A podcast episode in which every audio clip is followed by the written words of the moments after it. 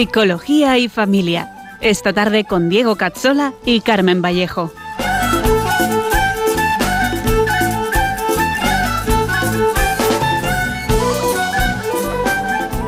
Atrás quedó lo vivido, te dio una nueva esperanza, todo encontró su sentido y ahora estás caminando. Bienvenidos a nuestro programa Psicología y Familia con Diego Cazzola y con Carmen Vallejo. Un programa para profundizar en la vida de la psicología humana y de la familia. Hoy nos adentraremos en el segundo trascendental humano, el conocer personal. En unos segundos empezamos. Mil fuerzas, mil gentes están contra ti, están contra todo lo tuyo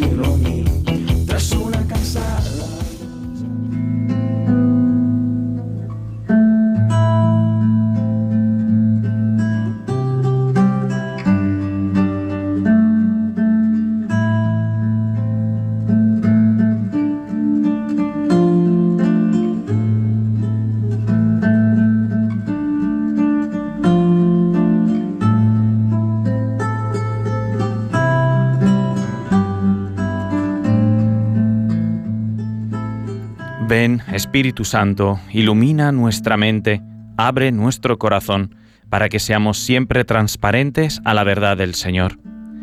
Que la Virgen María, nuestra tierna Madre, nos guíe con firmeza, sabiduría y humildad en el camino del amor verdadero, por Jesucristo nuestro Señor.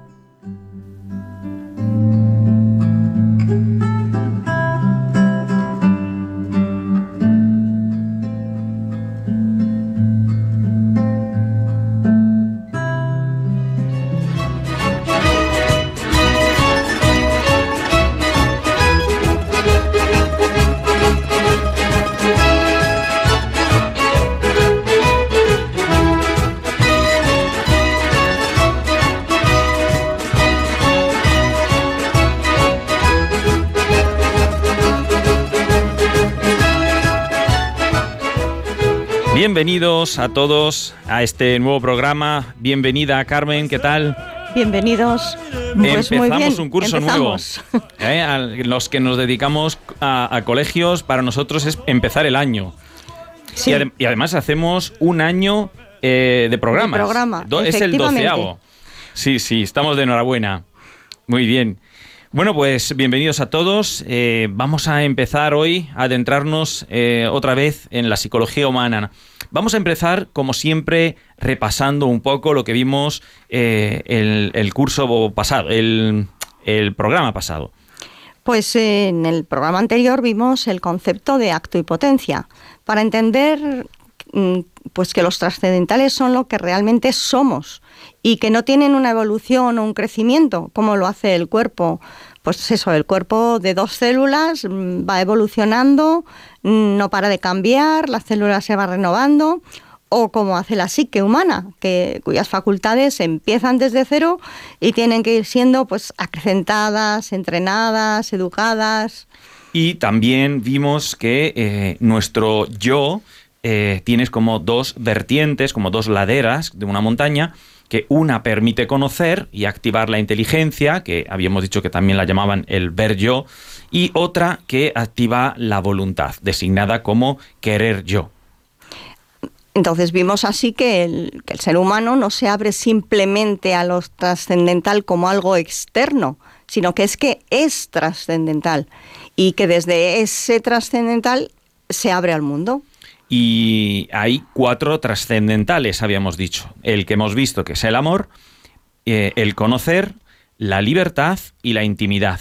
Y vimos el amar y ahora eh, vamos a ver... eh, no, y vimos también que tenía dos dimensiones, el dar y el aceptar. Y vimos cómo este dar y aceptar permeaba toda nuestra naturaleza y alimentaba el querer psíquico, lo que sería nuestra voluntad. Queremos las cosas, queremos hacer cosas, y es que ese querer es precisamente la prolongación del amar personal como trascendental. Bueno, pues bien, pues hoy toca tratar entonces el conocer personal.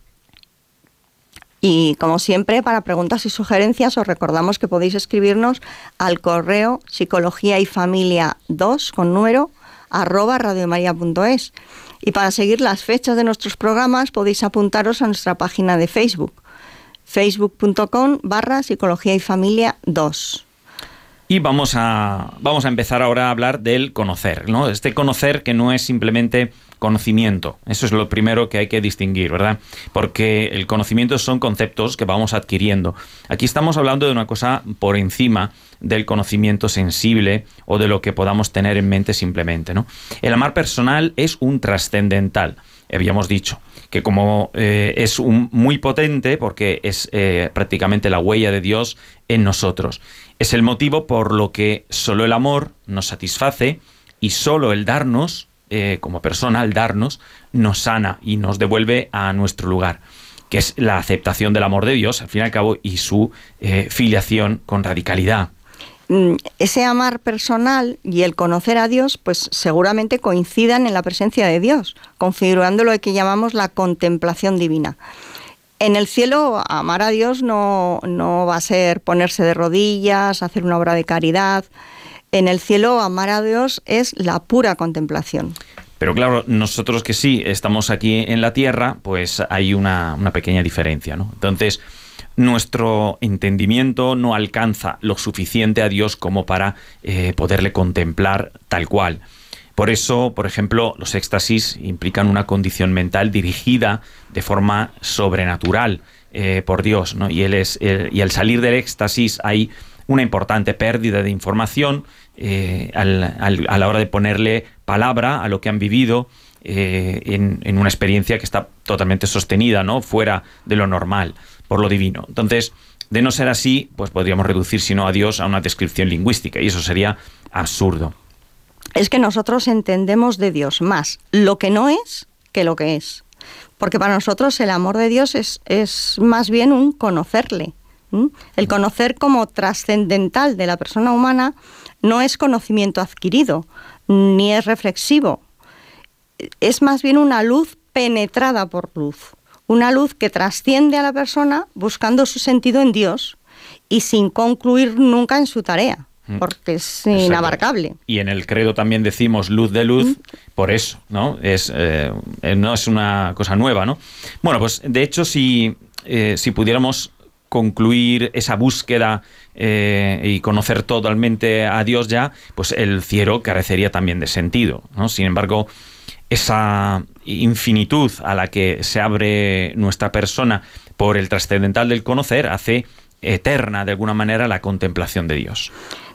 Ese conocer personal es inferior al amor personal, se subordina a él, porque si lo propio de, este conocer es descubrir verdades personales, mm, se descubren no por curiosidad, sino en orden a amar a las demás personas. Es decir, ese conocer personal o conocer como coacto de ser es la luz cognoscitiva, transparente y, o sentido personal del acto de ser que cada persona es. Claro, igual es un poco difícil. Es complicado pero bueno, estamos intentando aterrizarlo lo máximo posible. Y es que para quizá los que mastiquen un poquito más de filosofía, yo diría eh, que sería el entendimiento agente, que igual, igual eso eh, de Aristóteles algunos más lo han estudiado o lo han oído, ¿no? Y que por lo tanto no hay que confundirlo, como decíamos al principio, con la mera inteligencia, la cual es activada por el conocer, eso sí, es decir, el trascendental del conocer es el que activa nuestra capacidad de entender las cosas. De ahí que eh, una, ladera del yo es el ver yo o voluntad, que es eh, precisamente el querer según la psique, o lo que veníamos diciendo también, que era la sindéresis con el vocabulario más clásico. Es decir, eh, el conocer es acto en el sentido trascendental, la inteligencia es potencia. Vale, pero esto que es tan así como complicado, ¿por qué es tan importante conocer esto? Pues porque el conocer personal es como un motor que nos pone en marcha la curiosidad y que Dios lo usa como medio para alcanzarnos la gracia de ideas, de aclaraciones, de descubrimientos intelectuales, pero sobre todo nos mantiene en tensión con querer saber quiénes somos y por qué somos así. Una respuesta que no podremos satisfacer hasta que no mm, hasta que nos encontremos ante él y él mismo nos diga quiénes somos. Exacto. Y cuando, cuando el yo eh, se oscurece y como por lo menos, como suelo decir yo, se le adhieren capas y, eh, capas de, creencias a modo de cebolla, eh, que son nuestros prejuicios, conceptos erróneos, justificaciones que nos, ah, nos, hacemos, que son rígidas. O peor, o peor aún, cuando nos cerramos a Dios, por ejemplo, la dimensión espiritual se empieza a, secar, por mm, poner una palabra metafórica, ¿no? Y por consiguiente se va secando también toda la gracia que fluye a través de ella. El, yo no deja ver ya a, Dios que inhabita en nosotros y la unión con Dios empieza a ser cada vez menor, la personalidad se corrompe eh, cada vez más y eh, se desequilibra eh, en su búsqueda de la verdad se enrarece el, carácter, comprometiendo, por lo tanto, la estabilidad y, como veremos, también la salud mental. Y al final, pues se manifiesta incluso físicamente. De hecho, eh, muchos problemas eh, físicos, corporales, enfermedades, se deben a situaciones de cierre o de ahogamiento con nuestra dimensión espiritual. Es decir, eh, por el rechazo de la gracia de Dios en nosotros. Es algo que están como unos vasos comunicantes que fluyen y no los podemos cerrar, eh, eh, no podemos cerrar el de arriba sin tener un, una que sin que perjudique, digamos así, a, los últimos, a los más visibles. Claro, porque Dios actúa en nosotros por medio de la acción del Espíritu Santo. Entonces, no podemos pretender estar sanos y felices si rechazamos esa gracia voluntariamente. Fuimos creados para que el equilibrio de cuerpo, alma y espíritu fuera perfecto esa persona o acto de ser de cada uno, ¿no? Y para que estuviera siempre unido a la persona divina de forma perfecta. Pero bueno, vino el pecado y enturbió ese equilibrio, pues fracturando esa capacidad de nuestra dimensión físico-psíquica de mantenerse en armonía y obediencia a nuestra realidad espiritual que estaba, mm, pues a su vez alimentada de una forma especial, directa y, diría yo presencial. Mm, de ahí viene el concepto de inhabitación divina en el hombre, ¿no? Y entonces ahora pues tendemos más pues hacia la carne, hacia lo humano y menos hacia lo espiritual y divino. Y así lo que pasa es que se hace muy frágil el equilibrio y la integridad del sistema de la naturaleza humana. Es decir, de alguna manera es, eh, es bonito también pensar una cosa que a veces se nos olvida, ¿no? que eh, Dios nos hizo bien. Mm, ¿Eh? Exacto. Que a veces cuando, cuando yo veo hablar de psicología o cuando veo hablar de educación y planteamos los problemas que tenemos hoy en día, es fácil pensar en plan, hombre, si Dios me ha hecho así, es que eso es bueno. Y digo, sí, pero, pero ah, Él lo hizo mejor al principio. Exacto. Le hemos fastidiado nosotros. Entonces, cuando pensamos en cómo estamos hechos, eh, tenemos que pensar, en mi opinión, eh, cómo estábamos hechos eh, en un principio, cómo estamos bien pensados. Exacto, sí. Y a partir de ahí tenemos que desarrollar, por lo tanto, la auténtica psicología, porque los cauces de gracia que tenemos pensados son precisamente los que nos van a permitir mejorar. Claro, acercarnos a ese origen, digamos. Entonces no podemos ver, a, las personas no las podemos ver como, como las vemos con sus heridas. Tenemos que pensarlas que estaban pensadas para no tenerlas. Y por lo tanto, los cauces vienen desde arriba, no vienen desde abajo, no vienen desde lo natural, en ese sentido, ¿no? Bueno, pues eh, eh, eh, en ese sentido, el primer paso para estar mejor, para sanar, que es lo que yo creo que el 100% de las personas en algún momento de su vida lo quiere, es aceptar a Dios por el amar personal, evidentemente, eh, y acceder verdaderamente a nuestra verdad personal, que ya hablaríamos, por lo tanto, del conocer, ¿no? Pero ¿por qué? Pues porque de esa forma encontraremos eh, el verdadero camino, como decíamos, para llegar a nuestro único destino, que es el que eh, nos dará la felicidad mientras caminamos hacia él y que cuando lleguemos a su final pues se verá bien, ¿no? Vamos ahora a escuchar una canción que delata esta sed que tenemos de obedecer a las palabras de Dios, como dice Marcela Gándara en esta preciosa canción, Quiero ver. No me sueltes, quiero ir donde tú vas, donde tú estás, He decidido en esta vida obedecer tus palabras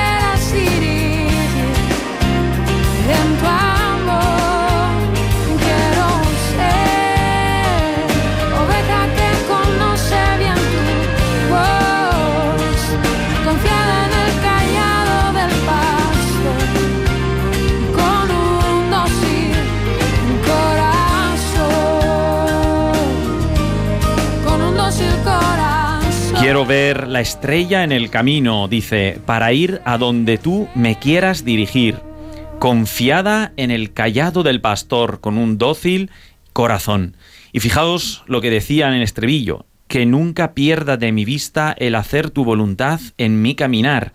Y si mis ojos ya no te pudieran ver, porque débil soy, Señor, dame fuerza, tuya soy. Son unas eh, plegarias de quien desea realmente conocerse a través de los ojos de Dios, más que a través de su inteligencia. Quizás sea una canción que, mm, sin querer a lo mejor, pero habla exactamente de lo que estamos intentando mm, decir. En resumen, vamos a intentar resumir lo que hemos dicho, que era bastante denso.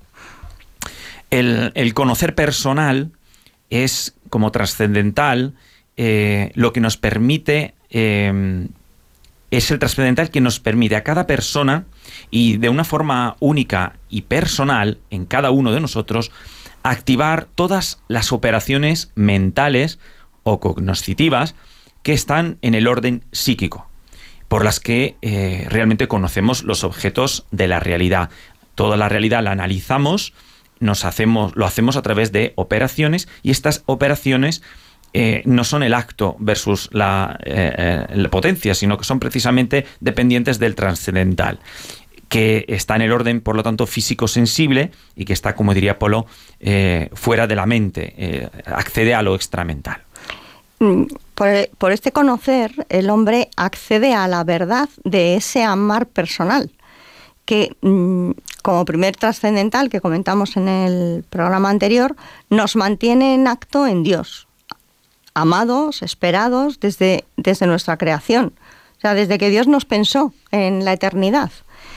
Y, y por eso es tan importante ¿no? para la salud mental y para un correcto desarrollo mm, psicofísico que por la gracia que recibimos por el Espíritu Santo mm, podamos, se pueda contrarrestar el efecto del pecado, de la tentación y pues de todas las vulnerabilidades humanas. Claro, y una mente eh, que evidentemente, como decías, decíamos, no se nutre de la luz de Dios y, que es transparente a su bondad, pues eh, mm, podrá ser un, un alter Christus, ¿no? Ser otro Cristo y un testigo auténtico de Dios. ¿eh? Entonces, ¿quieres sanar de todo mal contrario a la voluntad de Dios? ¿Mm? Porque el mal no está en la voluntad de Dios propiamente, ¿no? Entonces, pues acepta que Dios coexiste en ti, o mejor dicho, que nosotros coexistimos en Él, por amor y para revelarse a través de ti. Eh, no te resistas creyendo saber quién eres. Ese es un error muy grave, muy típico. Esa seguridad que se levanta a través también poco a poco, a través de nuestra soberbia. Deja que sea Dios quien te use como un escritor usa un lápiz. Esa es una expresión que, si no me equivoco, era de Madre Teresa.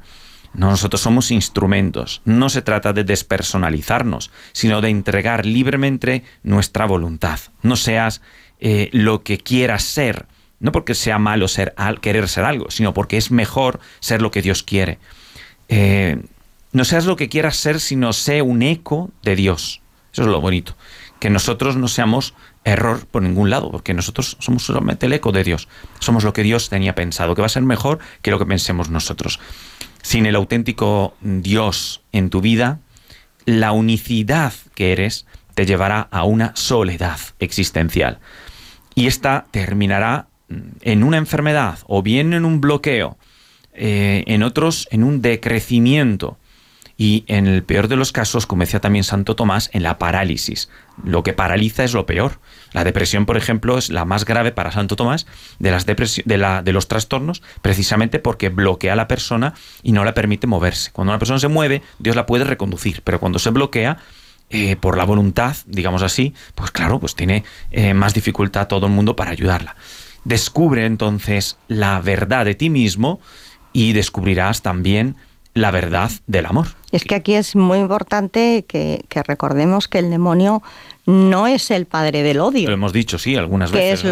lo contrario al amor, Mm. sino que es el padre de la mentira, que es lo contrario a la verdad.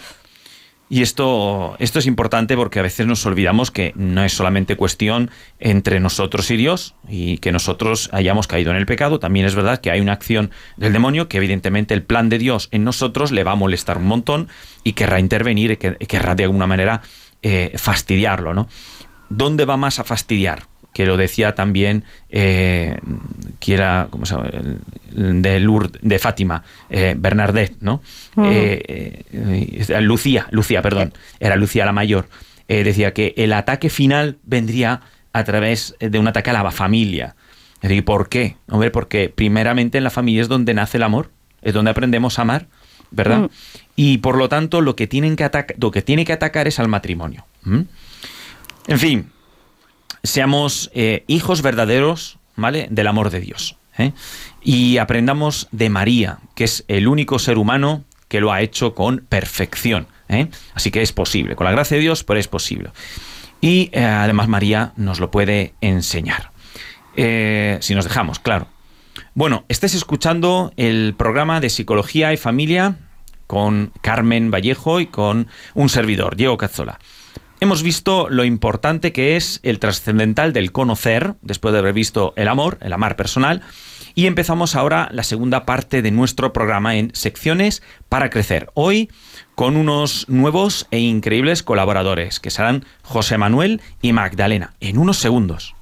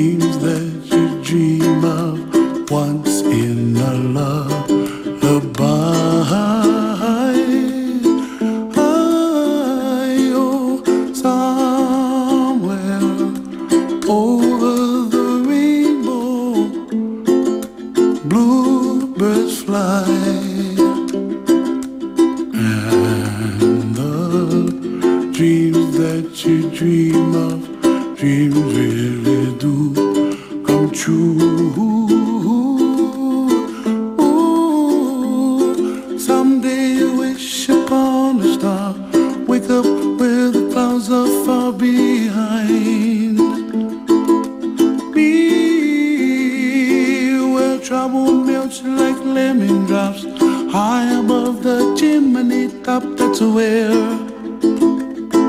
you find me, oh, somewhere over the rainbow. Bluebirds fly,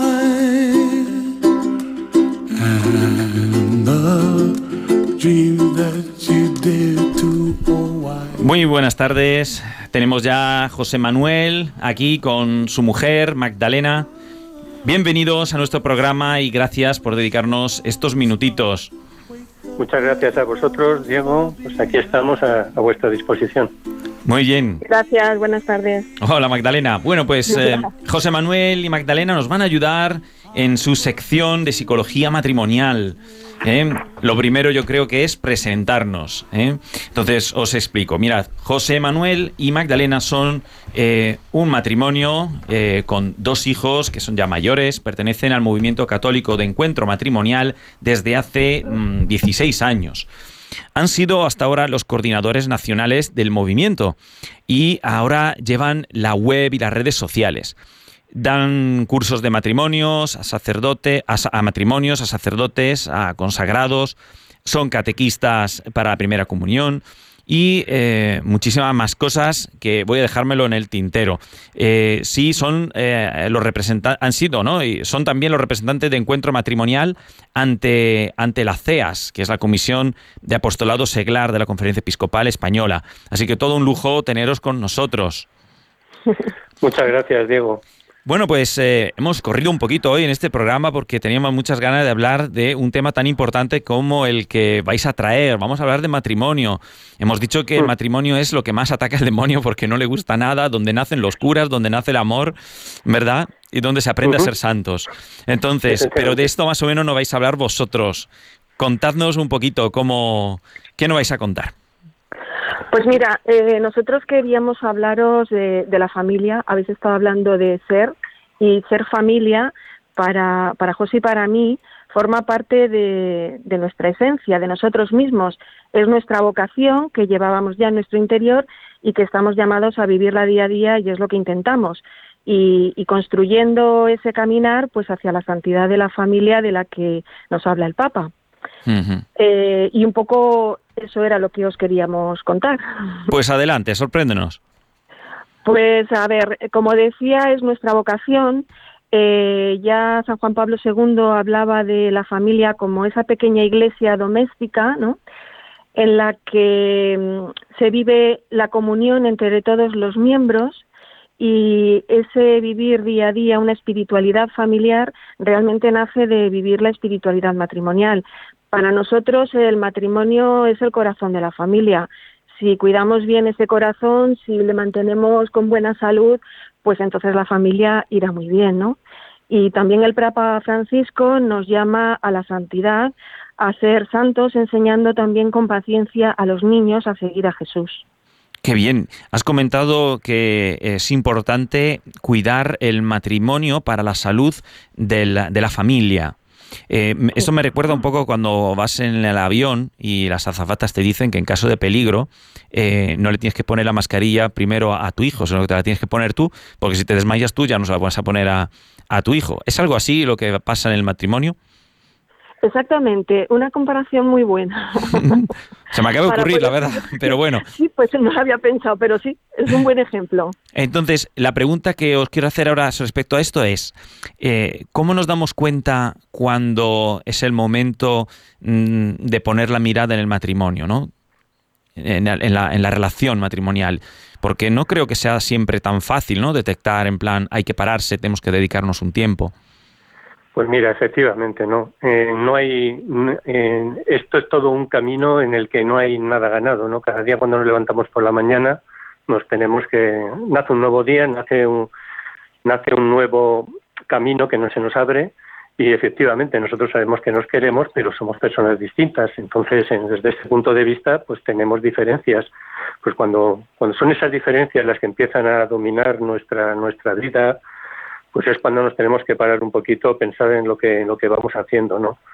Y, pero de todos modos, digamos que como antídoto un poquito, sobre todo cuando llega esa terrible rutina que nos del Hmm. día a día hoy, que bueno, todos tenemos unas actividades programadas que son necesarias para tener un cierto orden en nuestras vidas, pero cuando ya en la vida de relación de pareja, en la relación de pareja se, se asienta la rutina, pues es como un cáncer, ¿no? Y entonces para eso, bueno, pues tenemos mm, eh, pues esos pequeños detalles que nos, el Papa nos proponía, ¿no? Esos santos de la puerta de al lado que decía en la exhortación Gaudete et exultate y en la que y en la que bueno pues nos habla de los santos del día a día de los ser santo todo el día ser santo en el trabajo ser santo como padres ser santo como abuelos no Mm. y en, en ese momento cuando tomamos conciencia de que, de que nuestra familia está en juego porque si el matrimonio la verdad no funciona difícilmente es lo van a vivir vuestros nuestros hijos una cosa muy distinta no van a poder ser conscientes de todo ese amor que nos tenemos que es el amor de Dios no es otro y ese, y ese dar esa prioridad a- en ese momento a nuestra relación, bueno, pues es lo que nos hace vivir realmente nuestro matrimonio como un sacramento, ¿no? Vivimos la presencia, la presencia de Dios y vivimos un amor alianza, un, un amor alianza con Él, ¿no? Nuestro matrimonio no es simplemente una lista de derechos y deberes como si fuera un matrimonio, un, un contrato, ¿no? Mm. Y entonces en ese camino, pues a veces tenemos éxitos, a veces tenemos fracasos y nos tenemos que esforzar, ¿no? y nos tenemos que esforzar sobre todo ahora os comentaremos sobre tres tres aspectos que para nosotros son muy importantes en- dentro de, de nuestro matrimonio no que, que son mm, vivir el diálogo y una comunicación entre nosotros y luego con, con los hijos vivir la afectividad la ternura la sexualidad y por último por supuesto la oración. Esto que os ha comentado José eh, lo trabajamos en encuentro matrimonial, eh, pues para ese camino tan difícil que os comentaba del día a día, pues porque no siempre estamos en la misma disposición y hay muchas interferencias, y es lo que en encuentro matrimonial llamamos las tres vías reales de presencia. José hablaba de vivir la comunicación y el diálogo. Podemos decir que dialogar es la forma más sencilla de dedicarnos un tiempo el uno al otro y hacernos presentes. Eh, José y yo, esta comunicación eh, nos esforzamos en trabajarla en un diálogo desde los sentimientos más que desde las ideas o razonamientos. Porque los sentimientos son los que realmente nos van a decir que estamos viviendo por dentro. A veces es muy difícil tocarlos, ¿no? Pero, pero ese es el esfuerzo. Para, es la única forma de conocernos mejor el uno al otro, de conocernos primero mejor a nosotros mismos, como hablabais hace un rato, conocerse mejor a uno mismo. En la medida que nos conocemos mejor a, uno, a nosotros mismos, podemos conocer mejor al otro y ahí se puede crear una corriente de confianza, de pertenencia, de acogernos, de dar y recibir perdón. Eh, por lo tanto, eh, esta forma de dialogar, que como digo, no siempre es fácil, hay días que sí, pero hay días que no, eh, hace que, abramos nuestro corazón y que, que, al compartir esos sentimientos nos sintamos más cercanos y, y más en pertenencia. O sea que compartir la emoción y el sentimiento de alguna manera te abre al otro, te pone en bandeja, digamos así, para que el otro te conozca eh, sin barreras. Sí, efectivamente, porque nosotros al hablar de nuestros sentimientos estamos hablando de lo que pasa en nuestro interior, ¿no? A veces se dan cosas por sabidas porque nos conocemos ya desde hace 30 años.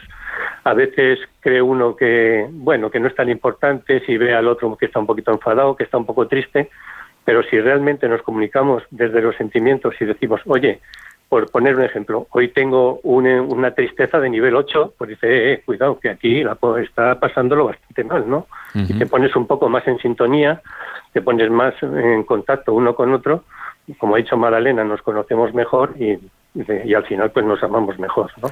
Qué importante me parece eso que estáis diciendo, ¿no? Porque, porque además es que los niños eh, no es solamente lo que ven, lo que les dices, o sea, los niños perciben el, el interior, porque esos, ellos tienen muchas menos capas de las que decía antes Diego que vamos creando como una cebolla, ¿no? Ellos no tienen capas, ellos están mucho más cerca de su centro como personas y ellos perciben eh, no solamente cómo os habláis o cómo os decís, es que perciben cómo estáis, con lo cual cuando entre vosotros hay esa, esa comunicación de sentimientos, eh, los niños, aparte de que son más felices, también aprenden mejor a, mm, pues eso, a, conocer sus estados, a conocer los estados de los demás, a saberlos comprender. Es que me parece tan importante lo que acabáis de decir, ya no solo como pareja, ¿eh? sino como la trascendencia que eso tiene a nivel educativo de los hijos. De hecho, eh, Perdona, ¿no? Jesús cuando dice que hay que ser como niños para entrar en el reino de los cielos, se refiere a esa inocencia sin capas, eh, limpia, ¿no? Con el que empezamos a ver el mundo. Es que son auténticas esponjas. Nosotros, bueno, nuestros hijos ahora son mayores, pero bueno, también ahora que son mayores, ¿no?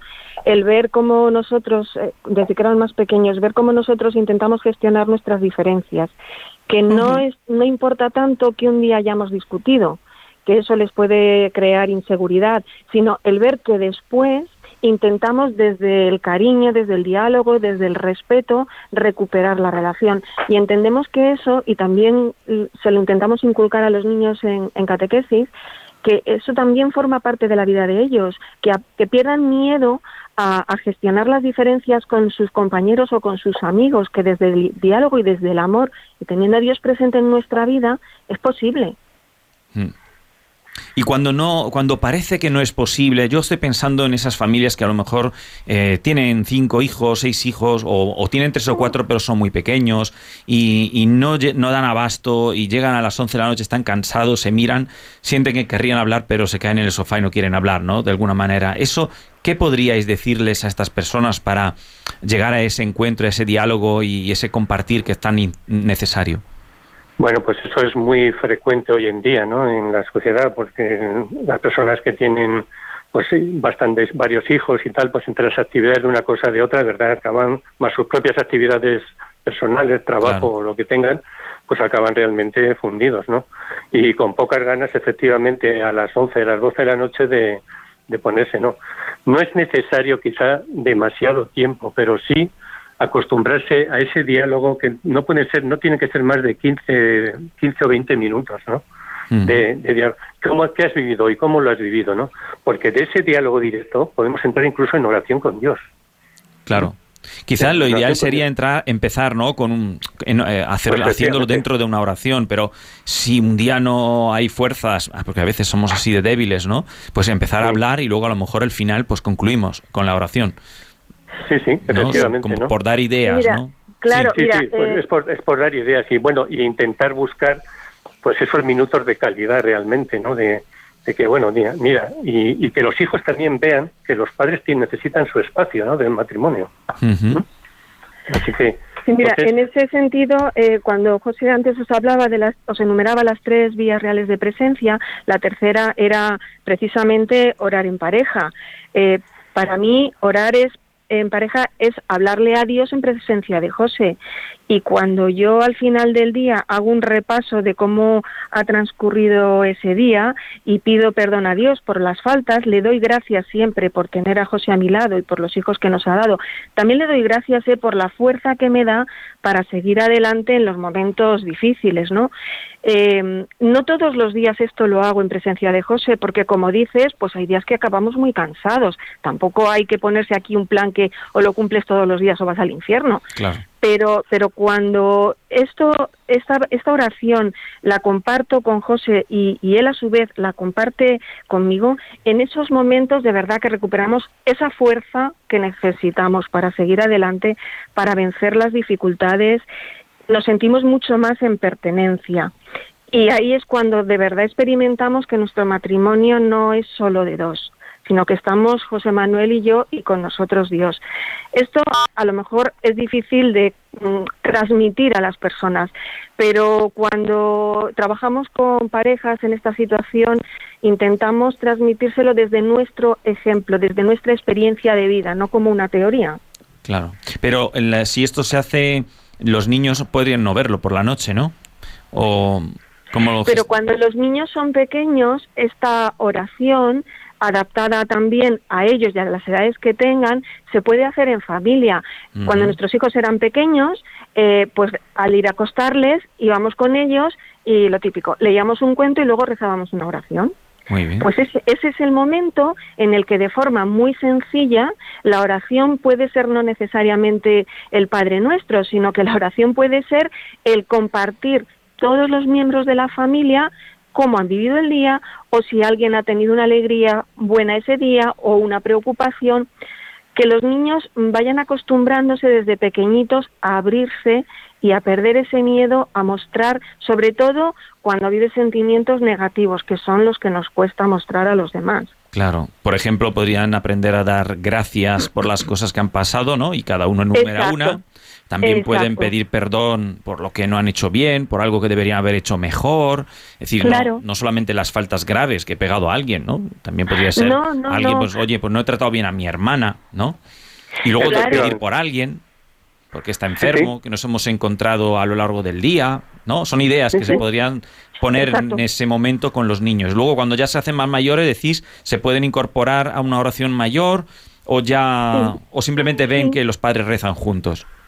No, no, se pueden, se pueden incorporar a una, a una oración mayor, ¿no? En un sentido ya un poco más serio, ¿no? Incluso algo tan sencillo como coger el Evangelio del día, que la gran mayoría, no todos, pero la gran mayoría del Evangelio del día se presta a ello, y decir, ¿qué, ¿cómo vivo yo, cómo hago yo que este Evangelio sea algo real en mi vida de hoy? O sea, que me llega a mí, que me lo, integro en mi forma de, de, vivir, en mi forma de comunicarme, en mi forma de relacionarme, en mi forma de hacer mi actividad, ¿no? Y, con cositas concretas, ¿no? Yo a los niños de catequesis muchas veces les digo, a ver, eh, ¿qué habéis hecho de tenemos reuniones semanales y les pregunto, ¿qué habéis hecho de bueno esta semana? Y la mayoría se quedan callados, digo, que no habéis hecho nada bueno, es imposible. Mm. Y empiezo a decirles cosas, cosas, y ellos lo van descubriendo también, pero en las cosas ultra sencillas, ¿no? Pues es quizá en las cosas sencillas, las cosas buenas y los detallitos, ¿eh? En lo, hacer importante esos detallitos del día a día que no les damos demasiada importancia para que así se vaya construyendo pues ese estilo de vida que Jesús quiere para todos, ¿no? Ese estilo de vida pues que se, se nota el cariño, el amor, la ternura, el afecto, que siendo personas distintas nos podemos entender de maravilla, que nos necesitamos unos a otros, ellos nosotros también les necesitamos a ellos, eso hay que decírselo a los niños también de vez en cuando. ¿eh? Y, y, bueno, pues crear ese ambiente familiar donde vean que tienen su clarísima referencia en la vida, ¿no? Y bueno, como, como ha dicho, como ha dicho antes eh, Carmen, efectivamente, los hijos lo maman todo, ¿no? Maman todo, ¿no? Nosotros tenemos, teníamos un sacerdote belga en el movimiento que ya falleció, se llamaba Guido Herbot, que dejó una frase que a mí de verdad es que me maravilla, ¿no? Dice que la, quizá la mejor página del Evangelio que pueden leer nuestros hijos es ver cómo se aman sus padres, ¿no? Es precioso. porque ahí lo están viendo, el, amor vivo de Dios, están viéndolo en el matrimonio, ¿no? Quizá eh, por eso es tan importante que los, ¿no? el matrimonio sepa exactamente en qué punto está y cómo está, porque si no da un ejemplo sin saber que lo está dando. ¿no? Yo me he dado cuenta que muchas veces de repente me enfada una cosa que hacen mis hijos y resulta que la, la, es un efecto mío, que lo he hecho yo. Yo ni me he dado cuenta y digo, pero ¿cuándo te, ¿por quién te ha enseñado esto? Y digo, pues eso lo has dicho tú, no sé qué lo has hecho tú. Y digo, bueno, pues claro, vaya. El efecto espejo. Sí, sí, sí, sí efectivamente es importante salir un poco de esa rutina del día a día al final de la noche, eh, caer en la cuenta de las cosas que realmente han pasado buenas para que no pasen desapercibidas, para estar agradecidos ante Dios en la oración y unirnos más, por lo tanto, en toda la familia y luego ya un poco más incluso en, la oración personal del matrimonio, ¿no? Sí, yo creo que, que se has dado en el clavo en sobre todo eh, mencionar todo lo bueno que tenemos y todo lo bueno que hemos vivido, porque generalmente hablamos siempre de lo negativo, de lo malo, claro. y no celebramos todo lo bueno que tenemos, que es mucho más. Y a los niños hay que darles esperanza, hay que mostrarles la realidad de la vida, pero mm, frente a las dificultades, mostrarles la esperanza y todo lo bueno que hay, porque si no, pues se ahogan. Claro, sí, no, igual si, si nos proponemos ver, por ejemplo, a uno, le dice, dime los defectos de tu hermana, te, te dice 20. Pero claro, si le dices, dime 20 cosas muy buenas que has vivido hoy con ella, entonces ya, pues se quedan callados, pues hay que dejar ese silencio, ¿no? Para que ellos vayan elaborando internamente eh, ese día, esa conciencia, y en ese momento para enlazar con lo que estábamos diciendo en el programa, en la sección antes, eh, en ese momento es cuando Dios ilumina ilumina ese conocimiento, cosas que tienes delante pero no las has visto. Eso afecta al matrimonio, pero también a los hijos y a todos, evidentemente. Efectivamente. Efectivamente, eso es, es fundamental, o sea, que lo vayan reconociendo, o sea, que, que, porque le van a dar el valor que realmente tiene, que es todo, o sea, a la hora de que les, cuando les vengan ya las adolescencias o más arriba adelante todavía, que ya tienen que empezar a tomar decisiones por ellos, que se van a encontrar con que la típica frase a lo mejor es que si no haces lo que yo te digo de algún amigo o compañero, es que ya no vas a ser mi amigo o mi compañero. Mm. Nosotros con nuestro hijo mayor concretamente tuvimos un día ese problema y yo le dije, oye, si te ha dicho eso, a lo mejor es que no es tan amigo tuyo como tú te crees. Entonces, bueno, pues que un poquito que, que, ayudarles todo lo que se pueda, ¿no? Y que vean la, máxima confianza que, tienen que tener en sus padres. Que evidentemente hay límites para todo. Claro. eso tiene que saber, saber también, ¿no? Pero, pero que, que es posible vivir de esta otra manera y relacionarse así ya aprendiendo a relacionarse así pues con nosotros, entre ellos los hermanos, lo van a aprender con los compañeros de colegio, más adelante con la universidad, con el trabajo, y lo van a llevar en dentro, ¿eh? porque eso se lleva donde Dios nos lo pone, que es en el corazón.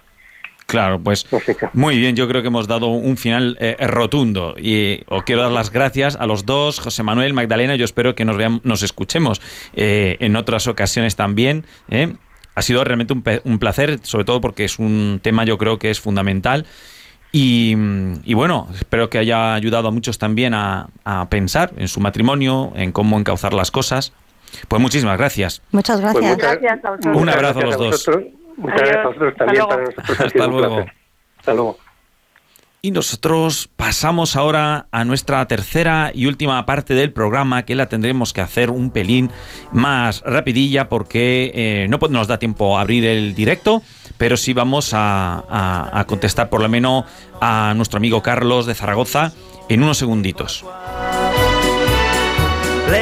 partita per le spiagge e sono solo qua su città Sento fischiare sopra i tetti un aeroplano che se ne va. Azzurro, il pomeriggio è troppo azzurro e lungo per me. Mi accorgo di non avere più risorse senza di te. E allora quasi quasi prendo treno e vengo vengo da te, desideri, pensieri. Pues os recordamos que podéis escribirnos con más tranquilidad al correo electrónico psicología y familia 2 arroba radiomaria.es y que podéis apuntaros a nuestra página de Facebook facebook.com barra psicología y familia 2 para saber las fechas de los programas y los enlaces de los podcasts para escucharlo cuando os venga mejor. Y, ahora vamos, comentando las preguntas que nos han llegado por correo. ¿Qué nos dice Carlos, Carmen? Pues nos comenta Carlos de Zaragoza si es normal desesperarse con los hijos hmm. y querer a veces dejarlo todo. Y, su pregunta es que qué se puede hacer para abordar esos momentos. Bueno, pues eh, va un poco, va mucho, va un poco en la sintonía casi de, hoy, aunque sea sobre el programa anterior, ¿no? Pero bueno, sí es verdad. Bueno, yo no sé qué dirías tú, Carmen, ¿no? Yo diría que en parte es normal. Eh, es normal, somos también humanos. Claro, o bien a veces estamos nosotros también más estresados o bien porque son, son muchos hijos y, bueno, pues humanamente también es más complicado, sobre todo cuando son más pequeños. Eh, y sobre todo cuando a lo mejor hay pocos, por ejemplo, pero hay uno que tiene un temperamento especialmente fuerte, hmm. ¿no? Bueno, por otro lado, también puede, eh, puede ser que simplemente pues, no tengamos mucha paciencia. Entonces ahí habrá que eh, ver por qué, pedir ayudas al Señor y ponerse ahí y sobre todo eh, intentar no ser tan perfeccionistas, que a veces pasa, a mí por lo menos eh, cuando me identifico con esta pregunta es por eso, eh, me gusta que las cosas se hagan bien y los niños a veces las hacen mal. O simplemente no conseguimos integrar en nuestra vida lo que es la voluntad de Dios, que tiene tiempos diferentes a los nuestros. Entonces, queremos las cosas ya, queremos que las cosas se resuelvan y, Dios tiene unos plazos un poco más eh, alargados, ¿no? Dios mira cada, ca- cada, cada vida la mira de una manera distinta, ¿no? De cara a todo su recorrido, pero nosotros solo lo vemos a, corto plazo. Quizá tenemos también que emplear más esfuerzos en, ver que estamos más son más sembradores que recogedores.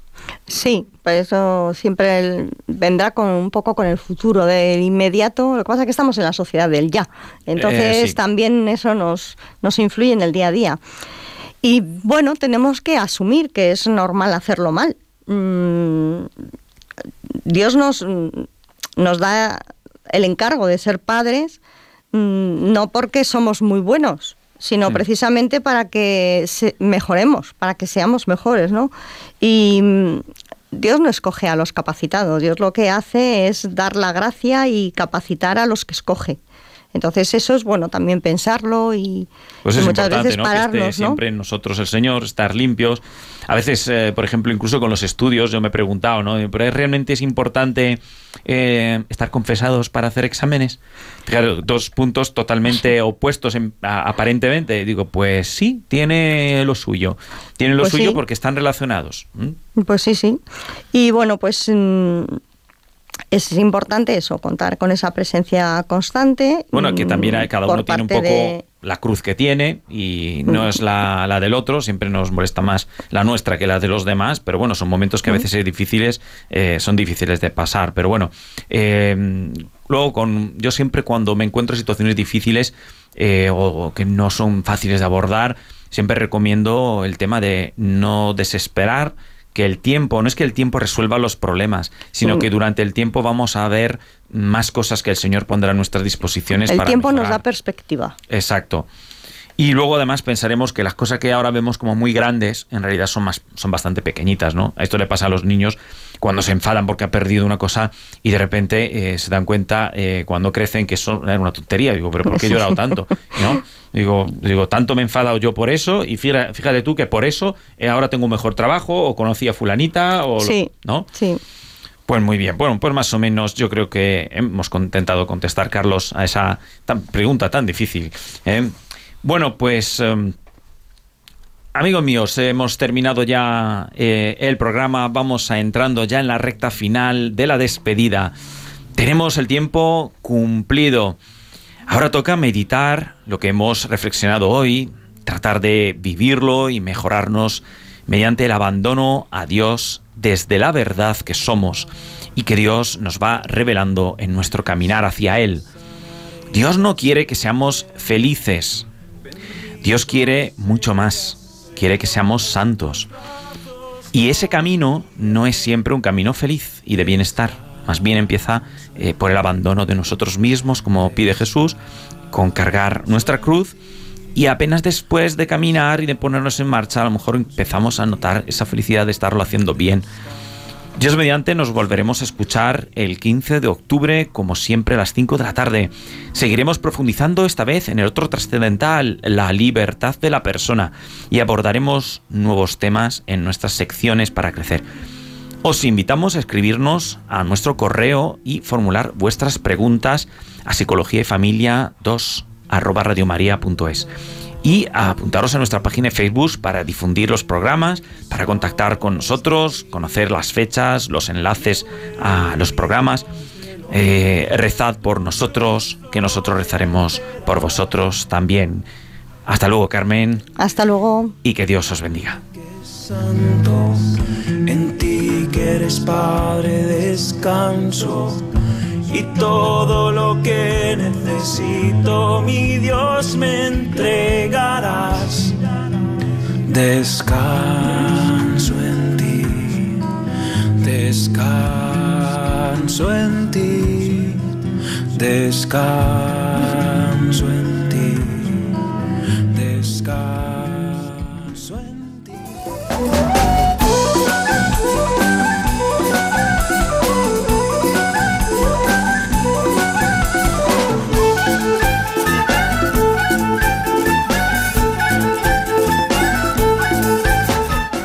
Han escuchado Psicología y Familia, esta tarde con Diego Cazzola y Carmen Vallejo.